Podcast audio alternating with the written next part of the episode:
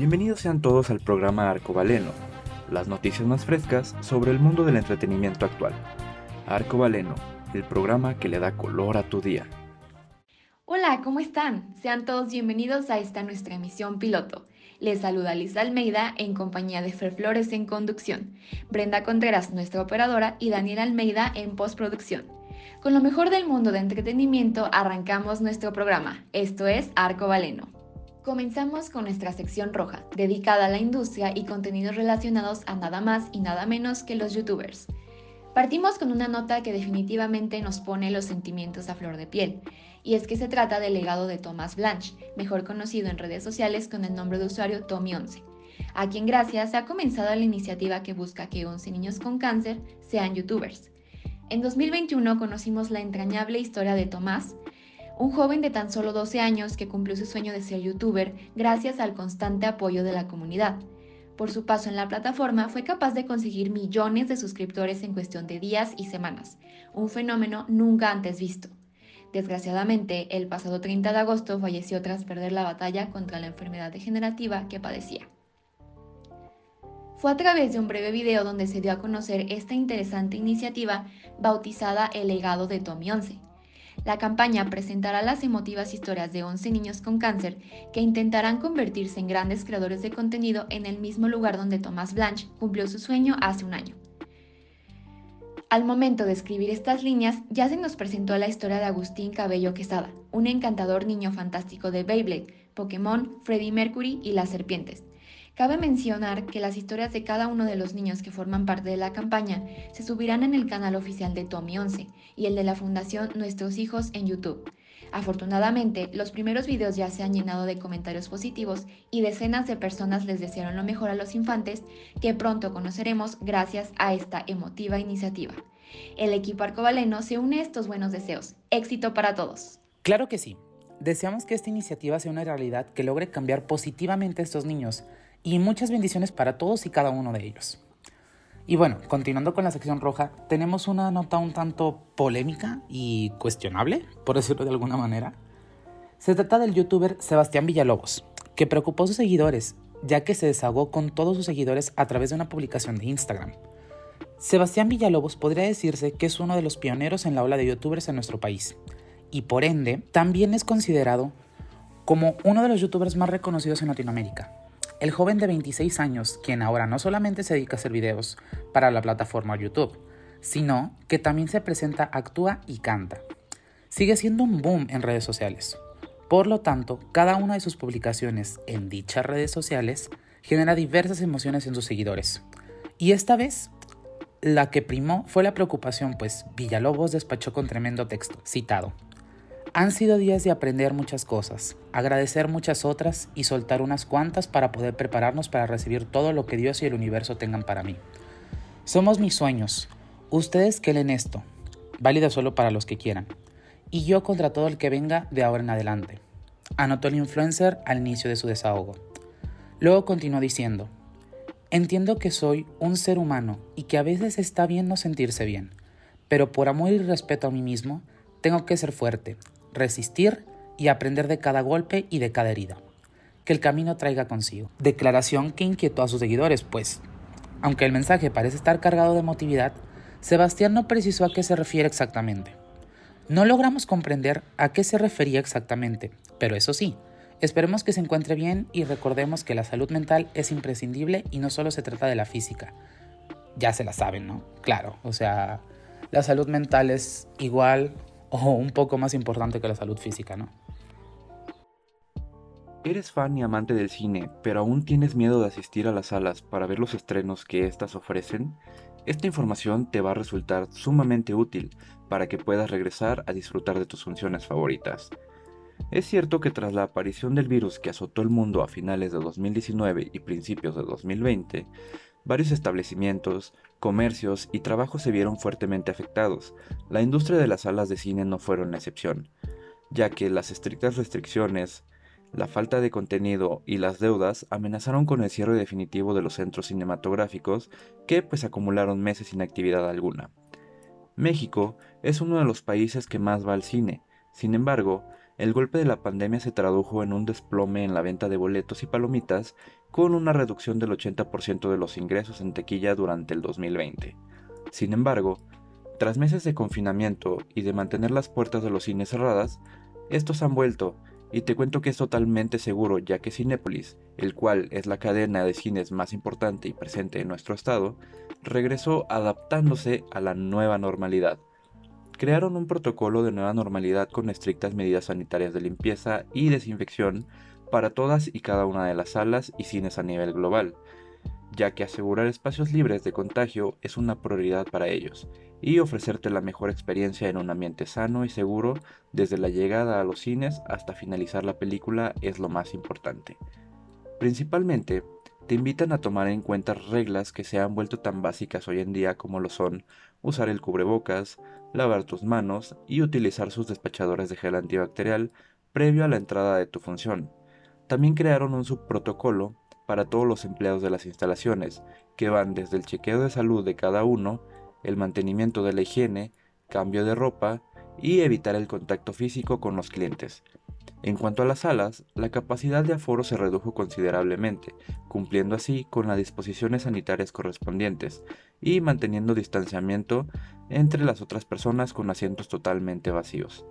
La ventilación interior de cada sala se mejoró, siendo que cambian el aire dentro de cada sala hasta 8 veces por función. Y eso no es todo, la puerta de cada sala queda abierta durante la función para permitir el flujo de aire. Si se te hace poco, pues aún hay más. Al finalizar una función y antes del comienzo de la siguiente, el equipo de Cinepolis se encarga de realizar una limpieza y desinfección a profundidad de toda la sala, asiento por asiento, sanitizando todo el entorno para que no tengas que preocuparte por nada. También se implementó dicho protocolo en la preparación de alimentos, pues estos cambiaron a un proceso de empaquetado previo a ser servidos para el consumo del cliente y así evitar el contacto con otras personas que no seas tú. Evidentemente, si compras algún alimento de los que ofrece el establecimiento, puedes quitarte el cubrebocas para su consumo. Sin embargo, debes volver a colocártelo una vez termines. Ahora ya sabes cómo es que funcionan nuevamente las salas de cine y cómo es que tienen sus estrictos protocolos para tu seguridad. Así que, ¿qué esperas para disfrutar de tu película favorita? Vamos ahora con una de mis secciones favoritas, nuestra sección azul dedicada al cine. Y es que debemos reconocer que tras dos años de pandemia donde el futuro del cine era incierto, los estrenos nos llueven y nosotros no podríamos estar más agradecidos. Tal es el caso de Uncharted, lo nuevo de Tom Holland y Mark Wahlberg. Uncharted, además de ser uno de los proyectos más importantes de Tom Holland, es una de las películas más esperadas del 2022 y por fin llegó a taquilla. Conoce por qué deberías verla. A pesar de que es uno de los actores más conocidos del mundo, Tom Holland evidentemente quedó marcado por su interpretación de Spider-Man. Más de una vez sus fans han expresado lo difícil que es separar a sus nuevos personajes del de Peter Parker, pero con Uncharted él lo ha conseguido, pues en esta nueva película que se acaba de estrenar en los cines, el actor da vida a Nathan Drake y rompe con la esencia del superhéroe de Marvel. Uncharted, basada en los videojuegos de PlayStation, sigue la historia de este joven, Nathan Drake, quien intenta buscar un tesoro y se embarca en una de las aventuras más importantes de su vida.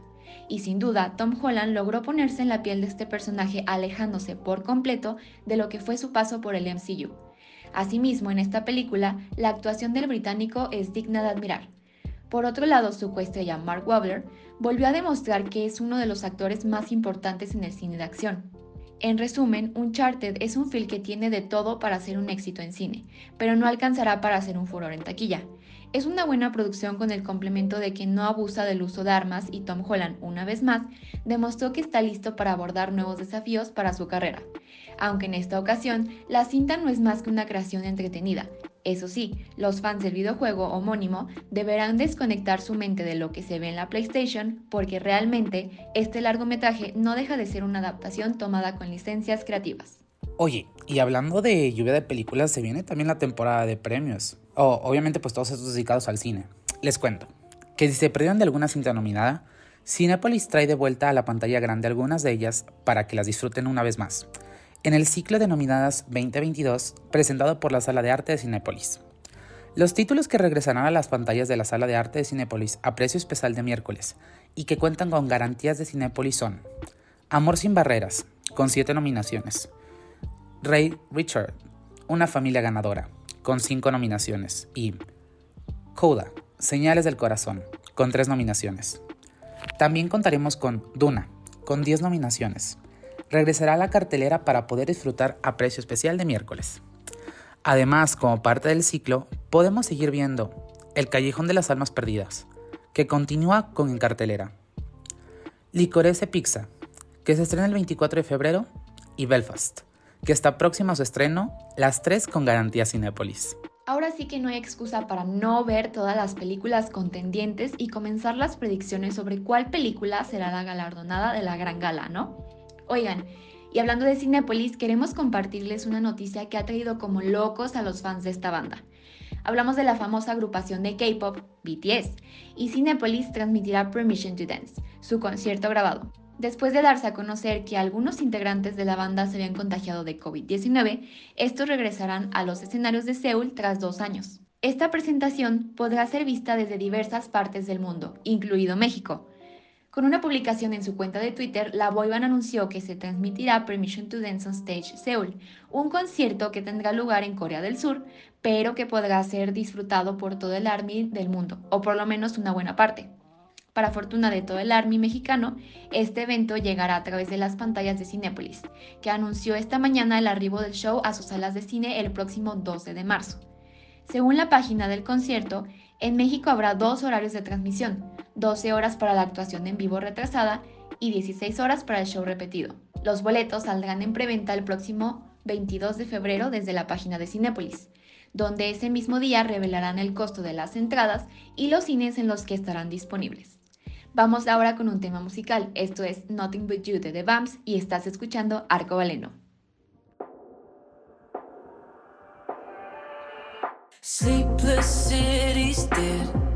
You came crashing in just like I knew you would. No more emptiness, dotted, dotted feelings that never exist. I'm overdosing over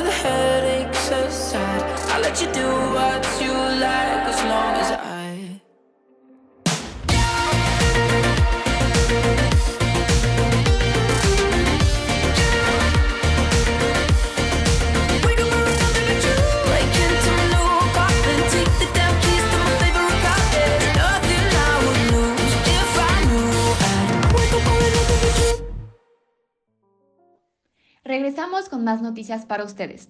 Saltamos a la sección verde dedicada a la música, ni más ni menos. Iniciando con el top 10 de las canciones más escuchadas de la semana en México. Ojo a ver si está alguna de tus favoritas. En el número 10 tenemos A Tu Merced de Bad Bunny. Número 9 Debo Entender de Santa Fe Clan. Número 8 A la Antigüita de Calibre 50. Y número 7 Si Te Pudiera Mentir, también de Calibre 50. En el número 6 se posiciona Tacones Rojos de Sebastián Yatra. Número 5 Mon Amour Remix de Zoilo y Aitana. En el número 4 Yonaguni de Bad Bunny. En el número 3 Desesperados, la colaboración de Raúl Alejandro y Chencho Corleón. En el número 2, Lo siento bebé, de Tiny, Bad Bunny y Julieta Venegas. Y finalmente en el número 1, Mami de Becky G y Carol G. No cabe duda que el género urbano está más que fuerte esta semana en Spotify México. Cuéntenos, ¿cambiarán alguna de estas canciones que se posicionan entre estas más escuchadas? Escríbanos en nuestras redes sociales como arroba arcobaleno, los leemos. Muy bien, Liz. Y ahora que mencionas Spotify, tenemos la noticia que la plataforma está próxima a realizar cambios para monetizar crear y medir los resultados de los podcasts. Un dato curioso es que Spotify sigue dependiendo en gran medida de los podcasts. Y ahora que la compañía sueca ha adquirido dos nuevas plataformas que pretenden mejorar en algunas de las debilidades que están experimentando. La primera adquisición fue de Podsites, un servicio que mide el alcance de los anuncios en podcast, y la segunda, Chartable, un servicio de análisis de este popular contenido. Así lo anunció la propia empresa a través de un comunicado de prensa publicado en su sitio web oficial. Según Spotify, planea arreglar algunos de los problemas que está teniendo con los podcasts. Spotify, por otro lado, quiere mejorar la capacidad existente de los creadores de contenido para monetizar, crear y medir los resultados de sus podcasts. No cabe duda que estas herramientas facilitarán que los editores conviertan los conocimientos de la audiencia en acción y amplíen su número de oyentes y, en última instancia, hagan crecer sus negocios, que pues a mi parecer es una iniciativa demasiado buena y además buena pues prometedora, ¿no? Para que todos tengan un crecimiento y una expansión en este formato, pues que cada vez es más y más y más escuchado en todo el planeta, ¿no? Totalmente de acuerdo. Y es que es una de las cosas que nos dejó pandemia, ¿no creen? El consumo de todos estos recursos para amenizar nuestro tiempo en casa que ya hoy día, por suerte, hemos regresado progresivamente a nuestra realidad y volvemos a la normalidad que solíamos tener. Tal es el caso de la realización de festivales musicales importantes como Coachella, que este año, ¿qué creen? Es un hecho que será llevado a cabo. El Festival de Coachella no impondrá el uso de mascarillas, ni revisará certificados de inmunidad o pruebas de detección de coronavirus, en su próxima edición que se desarrollará del 15 al 17 y del 22 al 24 de abril. La organización de Coachella confirmó esta semana que no tomará ninguna precaución para evitar la propagación del virus entre sus más de 100.000 asistentes, después de haber tenido que cancelar hasta tres ediciones durante los meses más duros de la pandemia. El anuncio llega días después de que las autoridades de California hayan modificado sus directrices de salud pública, ya que no obligan, aunque recomiendan, a llevar mascarillas o mostrar un certificado de inmunidad en los eventos de masas que se celebran al aire libre dada la drástica bajada en el número de contagios y hospitalizaciones. Harry Styles, Billie Eilish y Kanye West encabezan el cartel de Coachella que se desarrollará en dos fines de semana. Este festival, celebrado en Indio, California, es considerado uno de los más importantes del mundo y tiene lugar concretamente en el Valle de Coachella, donde durante dos fines de semana seguidos actuarán también un notable número de reconocidos artistas latinos. Ya queremos ver cómo resulta este magno evento y esperemos que no sea un foco que traiga de vuelta los contagios, considerando las medidas implementadas y las no implementadas. Oigan, y un pequeño plot twist en nuestra sección musical, pero pues lo tenemos que tocar sí o sí. Por obvias razones, ¿no? ¿Qué onda con Cristian Nodal? ¿Qué está pasando? ¿Qué onda con su música? ¿Qué, qué, qué está pasando? ¿Qué le entiendo? ¿Cómo? ¿No, verdad? Bueno, pues hace apenas unos días uh, dio el anuncio de su ruptura con, con Belinda. El cantante regional mexicano anunció este jueves a través de sus redes sociales que lanzará nuevas canciones que se han quedado, digámosle, en el cajón durante algunos años. Entre estos temas que saldrán a la luz en próximos días se encuentran algunas colaboraciones con diferentes artistas. Nodal ya había sorprendido a sus fans el pasado 15 de febrero con el anuncio de su reciente firma con la disquera Sony Music, después de su polémica salida de Universal Music, por decirlo de alguna manera. A finales de 2021, este hecho representó pues buenas nuevas, tanto como para la cantante como para todos sus fans, ¿no? O sea, firmó con Sony Music. So, that's it.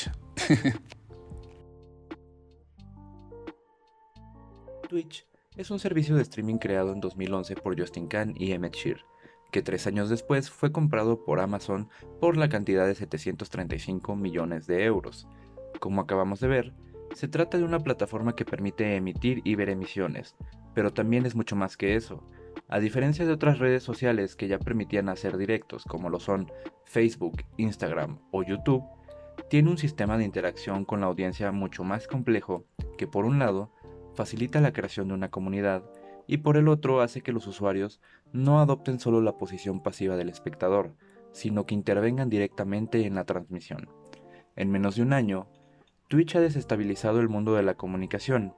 Mientras todas las miradas se fijaban en la llamada revolución TikTok, el estallido de la pandemia y la sucesión de confinamiento ha propiciado que Twitch, una herramienta que permite a los usuarios realizar y ver emisiones en directo, pasara de ser una plataforma de nicho especializada en videojuegos e esports a convertirse en un canal de comunicación generalista con una audiencia espectacular, ya que antes del verano llegó a los 5 mil millones de visualizaciones y consiguió hacerse con casi el 70% de los mercados de las emisiones en directo.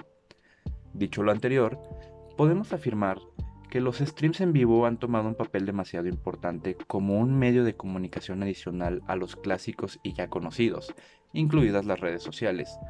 Y siendo que Twitch es la plataforma de más relevancia y con mayor impacto de entre todas las plataformas de streaming, afirmamos que Twitch específicamente es el nuevo medio de comunicación por defecto entre la población joven actual. Pero, ¿es la profesión de streamer en Twitch un trabajo de verdad? Pues efectivamente, esta plataforma es pionera en este nuevo método de trabajo y funciona de la siguiente manera. La plataforma cuenta con un metódico sistema en el cual se te pide inicialmente una media de espectadores por directo, cierta cantidad de horas transmitidas a la semana y un incremento gradual en los seguidores. Una vez alcanzadas dichas metas, la plataforma misma te ofrece un contrato como partner de la misma, contrato en el cual se especifica cuáles serían tus ingresos si cumples con una determinada cantidad pues de tiempo al aire. Adicional a esto, cada streamer puede conseguir generar más ingresos si es que éste se asocia con otras marcas para promocionarlas a manera de patrocinios o campañas publicitarias, también puede incrementar sus ingresos con el porcentaje que reciben de cada suscripción a su canal, ya sean suscripciones tradicionales o las suscripciones que otorga Amazon Prime mensualmente de forma gratuita. También cuentan con los anuncios que pueden introducir de forma aleatoria durante cada emisión y a su vez con las donaciones que realice el público. Dichas donaciones pueden ser de manera directa, hablamos de dinero específicamente, o con bits, que es la moneda perteneciente a dicha plataforma.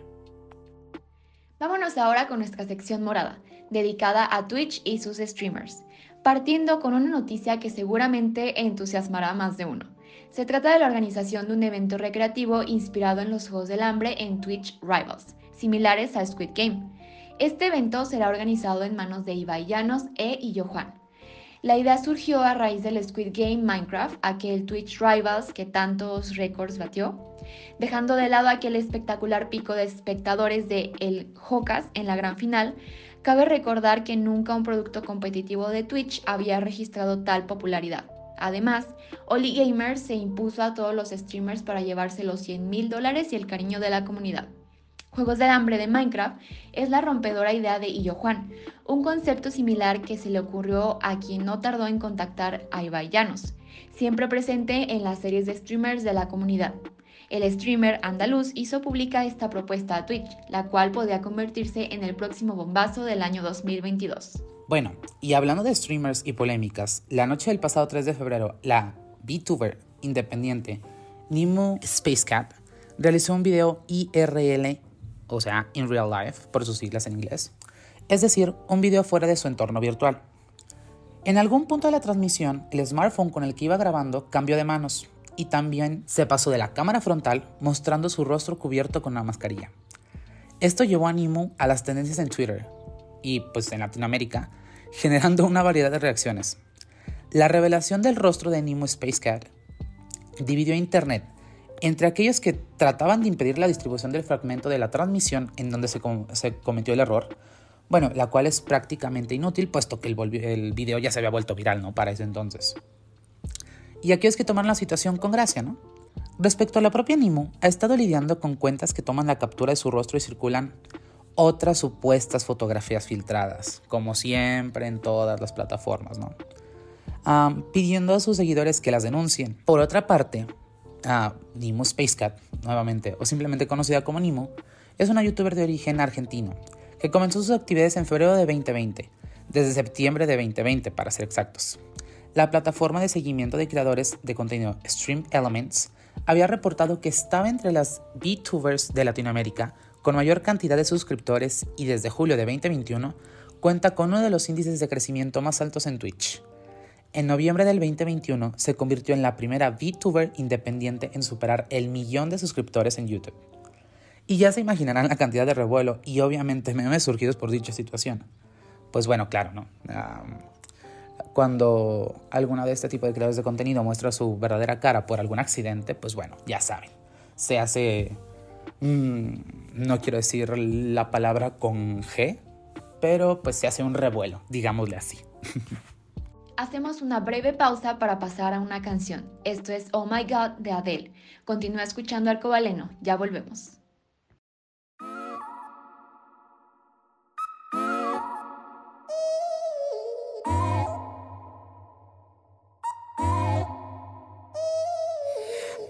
got too much time to spare.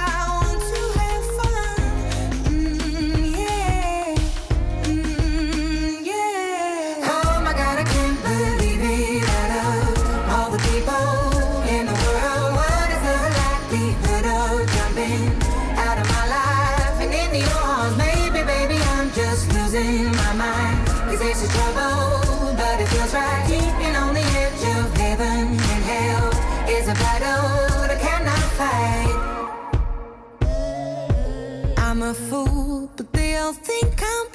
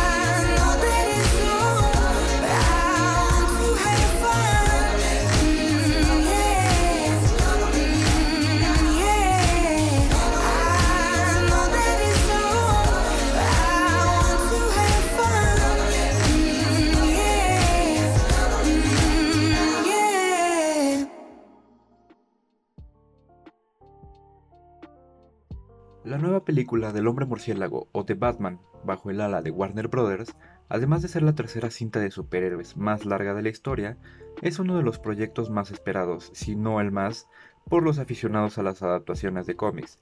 Esta película fue estrenada en cines el pasado 2 de marzo de 2022, dándonos una grata sorpresa a todos los fanáticos de la franquicia.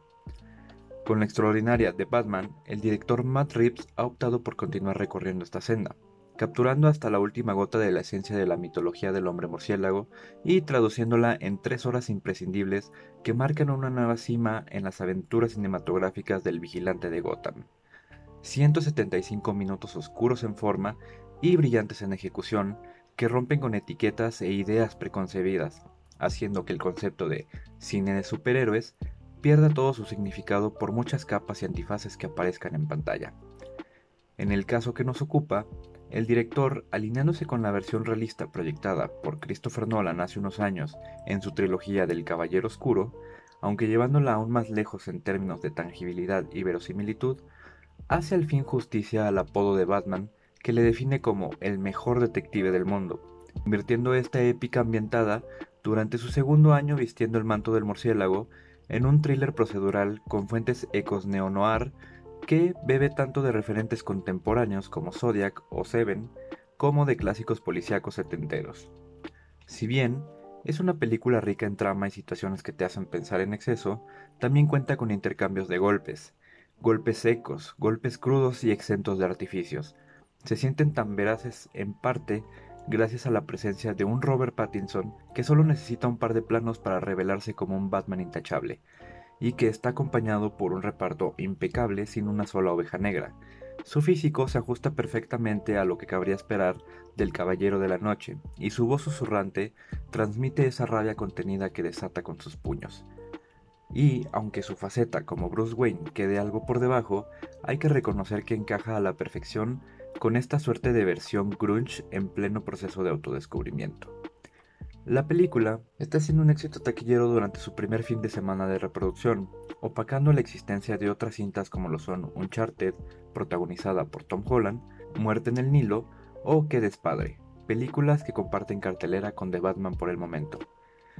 Tanto es el éxito que está teniendo el filme del murciélago que los cines han optado por proyectarlo en 20 funciones diferentes diariamente, a comparación de otras películas las cuales cuentan únicamente con uno o tres funciones diarias. Una película que sin duda alguna debes acudir a ver si es que eres fan de las adaptaciones cinematográficas de las historias del murciélago en los cómics. Regresamos con nuestra sección Indigo de TikTokers y no te relacionas a ellos. Bueno, ya todos saben que el éxito inminente de esta plataforma y sus creadores no está discusión, como el caso de, pues no la van a creer quién sí, Victoria Rufo. Esto sucede a partir de que durante el principio de la pandemia, con las estrictas medidas de confinamiento, algunas personas encontraron en las redes sociales una forma de poder pasar el tiempo y pues sobreponerse a las dificultades que podía representar para algunos estar mucho tiempo dentro de la casa, pues claro, ¿no? O sea, todo el mundo estábamos tratando de buscar una, una distracción de nuestra vida diaria encerrados en nuestra casita, ¿verdad? Pues así fue el caso de la reconocida actriz mexicana Erika Buenfil, quien por ocio se dedicó a subir videos de su cuenta de TikTok, sin imaginarse que con el paso del tiempo se convertiría en toda una sensación de internet. Pero bueno, ahora, casi dos años de haber iniciado la pandemia, Buenfil ha encontrado una digna rival, a quien, bueno, a Buenfil le habían nominado la reina del TikTok en formato tía. Bueno, ¿de quién es, quién es esta digna rival que tendría Erika Buenfil? Pues nuestra tía Victoria Rufo, quien ya abrió su cuenta de TikTok y desde hace algunos días se ha dedicado a subir videos en los que aparece bailando en compañía de otras celebridades de Televisa. Aunque en sus videos de TikTok, Victoria Rufo no ha demostrado pues que tiene una gran habilidad para el baile, ¿verdad? pues sus pasos a veces parecen un poquito robotizados. Lo que los usa, lo que, pues bueno, todos los usuarios de TikTok han encontrado encantador. Ah, pues muchos se identifican con la actriz cuando les toca bailar al acudir a alguna reunión o alguna fiesta, claro, ¿no? Pues para los que tenemos dos pies izquierdos es como un, alguien que nos representa en este mundo.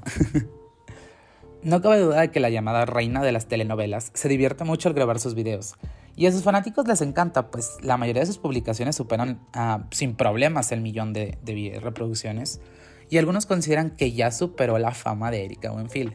Que bueno, esto sí, quién sabe, ¿eh? No. Pues una es, una es la nueva y la otra es la antigua, por decirlo de alguna manera. Ahora, a tan solo unas semanas de haber abierto su cuenta de TikTok, Victoria Rufo ya cuenta con 5.1 millones de, seguidores. Y aunque todavía está lejos de, alcanzar por alguna manera a nuestra reina Erika, con sus más de 15 millones, es evidente que cada vez somos más los que seguimos a nuestra tía Vicky, ¿eh? Pues es que sí, nos representa. Representa a todos los que no sabemos bailar, a todos los que cuando estamos en una fiesta bailamos de manita y es el cardio de la semana, la verdad. Y sí, es que TikTok no solo se ha vuelto indispensable en nuestras rutinas, sino también una plataforma donde se comparten y difunden mensajes que la gente busca hacer escuchar. Un ejemplo es el de la iniciativa Yo Perreo Sola, dirigida al intérprete Bad Bunny, pidiendo un concierto exclusivo para mujeres. Resulta, y no es secreto para nadie, que Bad Bunny se mantiene en el ojo de la conversación en redes sociales tras agotar los boletos para sus conciertos en CDMX y Monterrey. Pese a que miles de fans intentaron permanecer en las concurridas filas virtuales, no todos lograron su objetivo. Sin embargo, frente a la adversidad, un grupo de mujeres lanzó una iniciativa para que el cantante ofrezca un evento solo para ellas. La propuesta de estas jóvenes llamada Aquí Perreamos Solas tiene como finalidad evitar el acoso sexual a las asistentes del concierto, de manera que las fans se sientan seguras en un espacio libre de actitudes machistas. La iniciativa nació a través de un video de TikTok, donde una de las organizadoras de la iniciativa compartió el motivo de esta petición. La usuaria narra que después de ver un meme en redes sociales en el que se planteaba la posibilidad de pagar un evento privado de Bad Bunny en Ciudad Universitaria, entre toda la matrícula de la máxima casa de estudios, vino la idea. Posteriormente, lanzó un post con la iniciativa, que rápidamente se viralizó. Como parte de la campaña, la colectiva que integra Aquí Perreamos Solas pidió a las internautas que etiquetaran a Bad Bunny para que conozca la petición. El video ya supera las 3 millones de reproducciones en TikTok y reúne más de 750 mil me gusta. Hasta el momento, Bad Bunny no ha respondido al video y las menciones que usuarias e influencers han citado en los comentarios del clip no ha sido respondida. ¿Será posible que esta iniciativa sea llevada a cabo? El tiempo responderá a esta cuestión y Alcobaleno, por supuesto, que lo mantendrá informado.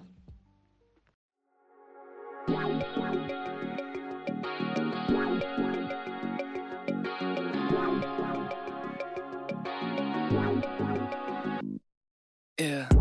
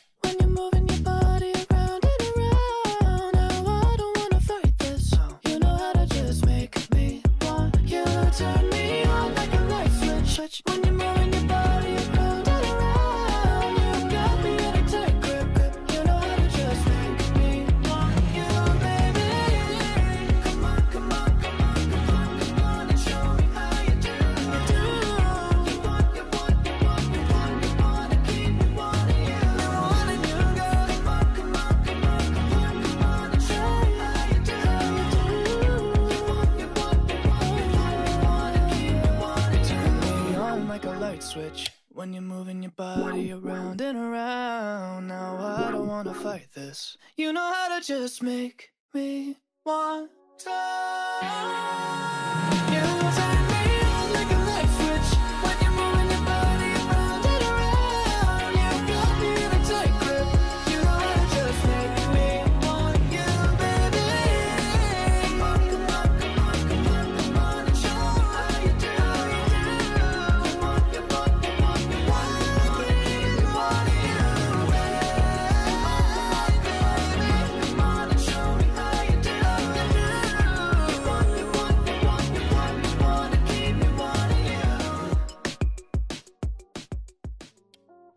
Continúan escuchando Arcobaleno. Y ahora, ¿qué les parece seguir con nuestra sección naranja para hablar de influencers? El día de hoy toca hablar de Marité Matus, quien recientemente ha arremetido contra los haters en Instagram. La ex esposa del futbolista chileno Arturo Vidal, jugador del equipo italiano Scudetto, disculpen mi italiano, no sé pronunciarlo bien, no dudó en enviar un fuerte mensaje a todos ellos en redes sociales. Si bien el escrito iba dirigido más a los que no la siguen tanto, dejó a todos con la boca abierta, en una reflexión potente que dejó entrever que ella no le teme a los haters. Tras un hecho que conmocionó a todo el mundo, la influencer dedicó unas palabras en su Instagram para aquellos que se dedican a realizar cyberbullying en, las, en dichas redes sociales. ¿no? En una fotografía suya, en un despampanante bikini, la mamá de Monito escribió, Hoy me pregunto qué sentirán los llamados haters, esos cobardes que insultan detrás de una pantalla. ¿Les hará feliz? ¿Sentirán adrenalina? ¿Lo verán como un triunfo? Expresó de manera tajante. Pero eso no fue todo, pues Marité continuó con su descargo en su publicación de Instagram. Qué fácil es burlarse de los demás escondidas, ya sea de un cuerpo, de la vida que llevas y cómo la llevas, e incluso la crueldad que es burlarse de un niño, arremetió. Para terminar, Marité Matus realizó una profunda reflexión sobre las consecuencias que puede tener el, ciber- ciberbullying. Lamentablemente estamos en una sociedad que lo está normalizando y no le damos la importancia que realmente tiene. Una palabra te puede matar. Que el respeto sea un gran valor en nuestras vidas. Cerro. El ciberacoso está mal en cualquiera de sus formas y debemos empatizar con la gente en general. Ojo, no solo con los influencers. Y pues, claro, si me permiten expresar algunas palabras, ah, el ciberbullying es una... Pues no solamente el ciberbullying, simplemente el bullying en general es una de las cosas más cobardes y más... pues bueno, no podría expresarlo con palabras que se podrían dar al aire, pero bueno, es chicos que nos están escu- escuchando, chicos, chicas, chiques, personas adultas, de verdad no lo hagan. Concuerdo al 100. La verdad es que cada vez estas prácticas se hacen más visibles en redes sociales sin saber el peso que tendrán y sobre todo hacia causas sumamente absurdas y ajenas a los haters que las promueven. Otra influencer que se ha visto afectada por ello es la talentosa Yuya, quien ha recibido una ola de mensajes negativos en su contra después de compartir en redes sociales su maternidad y la acusan de estar romantizándola en exceso. Los usuarios en Twitter aseguraron que la tarea de ser madre no es como la pinta, mucho menos como la presenta en sus redes sociales Yuya, por lo que ha generado molestia y preocupación en sus seguidores tras su regreso oficial. En algunos comentarios, los internautas señalaron que Yuya solo muestra el lado bueno de la maternidad y no las etapas más complejas, además de asegurar que pertenece a una clase privilegiada. Como era de esperarse, sus fanáticos no tardaron en hacerse presentes para defenderla de las críticas y comentarios negativos. Yuya siempre ha sido reservada en estas cuestiones que desencadenan polémicas, y no es para menos considerando que se encuentra viviendo una etapa que resulta más importante que contestar comentarios agresivos hacia ella y su idea e imagen de maternidad, por lo cual no ha dado una respuesta pública ante estas acusaciones. Bienvenidos a la recomendación flash de la semana, el espacio donde te traemos las mejores opciones de entretenimiento. Esta semana, la recomendación es para un podcast en específico, llamado Manual de Supervivencia Escolar, programa realizado por los alumnos de la licenciatura de Comunicación e Información pertenecientes a su octavo semestre. Para esta recomendación, tenemos una invitada muy especial, ya que se trata de la fundadora de dicho programa. Los dejamos con la recomendación. Hola, ¿qué tal? Mi nombre es Jessica de Loera y les doy las gracias a nuestros amigos de Arco Valeno por darnos este espacio para que tú conozcas un poco más de lo que es el Manual de Supervivencia Escolar. que además de ser esa serie en la que estás pensando, es un proyecto hecho por amigos universitarios que estaban pasando por muchas cosas, muchos problemas, muchas frustraciones, pero también mucha alegría. Y dijimos, bueno, seguramente no somos las únicas personas en toda una universidad que están pasando por esto. ¿Qué pasaría si compartimos nuestras experiencias y sobre todo nuestros problemas para aconsejar a la gente? Y que no pase por nuestros mismos errores y al contrario disfrute las cosas que nosotros no pudimos disfrutar, ya sea porque no nos enteramos, porque no nos atrevimos o cualquier otra cosa. Entonces, lo que tú puedes escuchar en el manual prácticamente son consejos y anécdotas que te ayudarán a sobrevivir a la jungla de la vida universitaria. Y siento que un punto importante de todo esto es que está hecho de alumnos para alumnos, que sí, los maestros nos pueden ayudar bastante en el aula, pero a veces necesitamos consejos extras que no nos atrevemos a hablar con ellos. Entonces es aquí donde entramos para divertirnos y sobre todo chismear un rato sobre situaciones de la vida en la universidad. Y bueno, para que puedas enterarte un poco más de lo que es este proyecto, te invito a que visites nuestro Instagram arroba manual.escolar donde encontrarás consejos, recomendaciones y la temática del programa del mes donde podrás participar con tus anécdotas. Y lastimosamente se nos ha terminado el tiempo por el día de hoy, pero espero escucharnos muy pronto.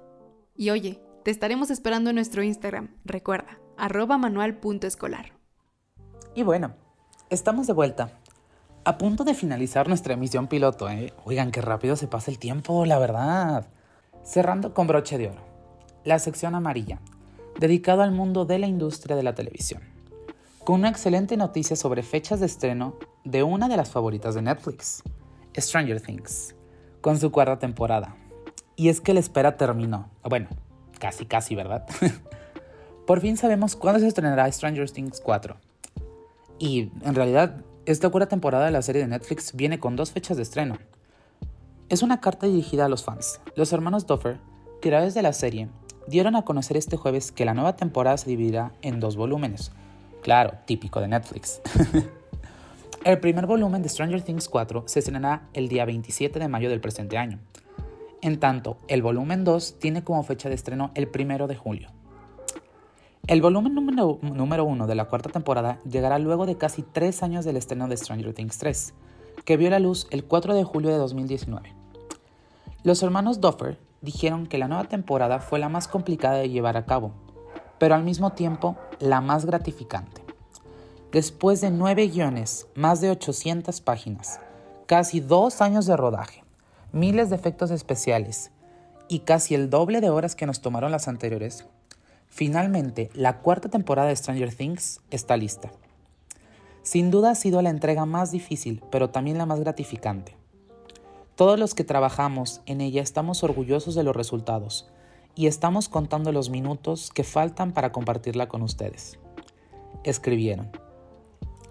Bueno, a pesar de la buena noticia, los hermanos Duffer revelaron que la cuarta temporada será el principio del fin, pues se trata de la penúltima temporada de la entrega, mientras que la serie terminará definitivamente con una quinta temporada. Hace siete años esbozamos el arco argumental entero de Stranger Things, en ese momento pensamos que íbamos a necesitar cuatro o cinco temporadas para contar esta historia, aunque cuatro no serán suficientes, y ya verán por qué. Cada vez estamos más cerca de la épica conclusión. Stranger Things 4 será la penúltima y Stranger Things 5 marcará el final, detallaron en la carta dirigida a sus fans. No podemos esperar, literalmente. No podemos esperar más. Ya van demasiado tiempo desde que salió la cuarta temporada. De, oigan, la cuarta, la tercera, les digo, los hermanos Doffer me traen locos, verdaderamente, la neta. Pero pues bueno, no podemos esperar a que, a que salga ya esta, esta temporada. Por favor, la necesitamos. Netflix, métele nitro, papi, por favor. Otra de las favoritas de la audiencia, pero en el caso de HBO, es la polémica Euforia, protagonizada por la bella y talentosa Zendaya. Y es que recientemente HBO Max ha señalado que es difícil imaginar a la serie sin su participación y cómo no hacerlo si es la base de todo. La segunda temporada de Euforia se encuentra en la recta final, y aunque esto no debería preocupar a los fans, en especial después de confirmarse que HBO Max aprobó la tercera entrega con todo y Zendaya, al mismo tiempo ha surgido una duda. ¿Qué pasará después? ¿La serie terminará o buscará nuevos protagonistas? Y para contestar esta serie de temas, Cassie Blois, director de contenido de HBO, confesó con TV Line sobre el futuro de Zendaya en esta serie. Aunque ciertos episodios logran enfocarse en otros personajes como Fesco de Angus Cloud, la protagonista de Spider-Man No Way Home sigue siendo la gran protagonista de Euphoria. Teniendo esto en cuenta, ¿cuánto tiempo más la veremos? Dejaré que Sam Levinson y Zendaya hablen de eso, afirmó Blois. Estoy muy entusiasmado con lo que tienen planeado para la tercera temporada, así que se lo dejaré a ellos. Diré que, en general, confiamos en lo que quieren hacer con estos personajes. Estas palabras confirman que HBO Max ha delegado las decisiones finales tanto a Levinson como a Zendaya. En otras palabras, ellos decidirán si el fandom podrá disfrutar una cuarta temporada o bien decir adiós en la tercera entrega.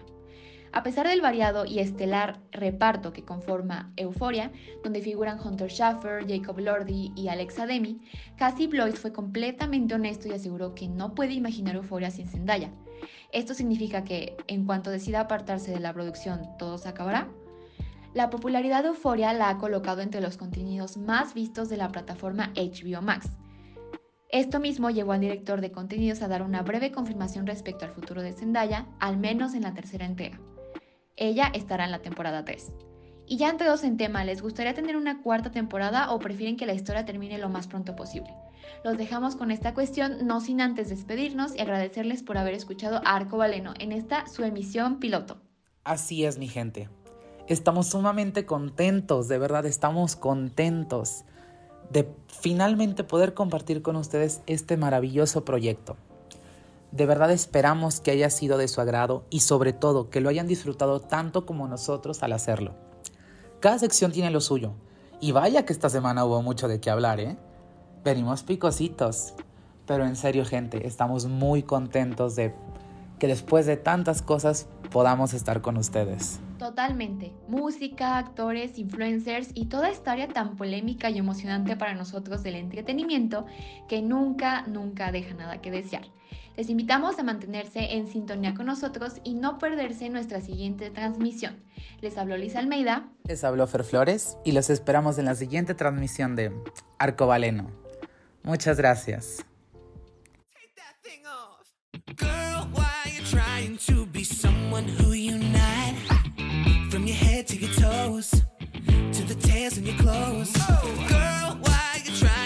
Change everything made of gold. You were stunned and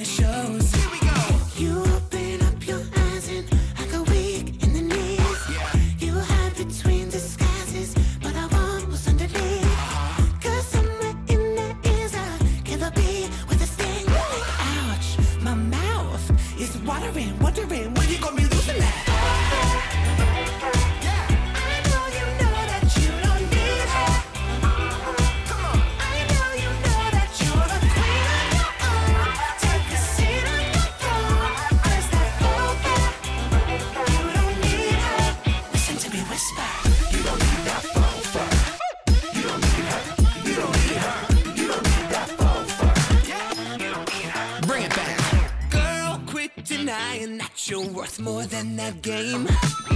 But I'll be playing too. If it's just me and you. Girl, are you burning up? Cause I can feel the flame.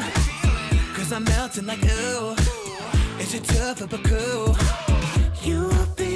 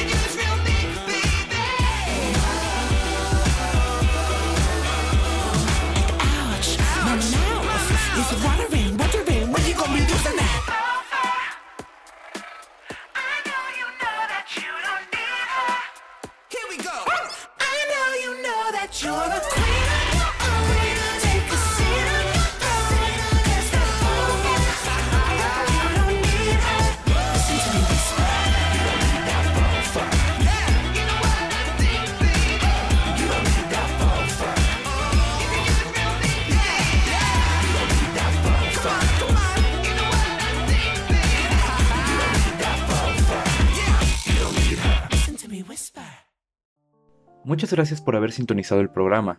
No olviden seguirnos en nuestro Instagram. Estamos como arroba arcobaleno.fm. Los esperamos la próxima semana con más contenido.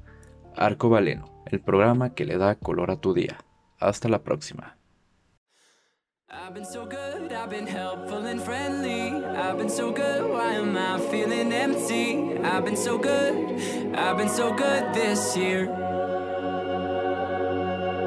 I've been so good, but it's still getting harder. I've been so good, where the hell is the karma? I've been so good, I've been so good this year. Why are you asking me why? My days and nights are filled with disappointments.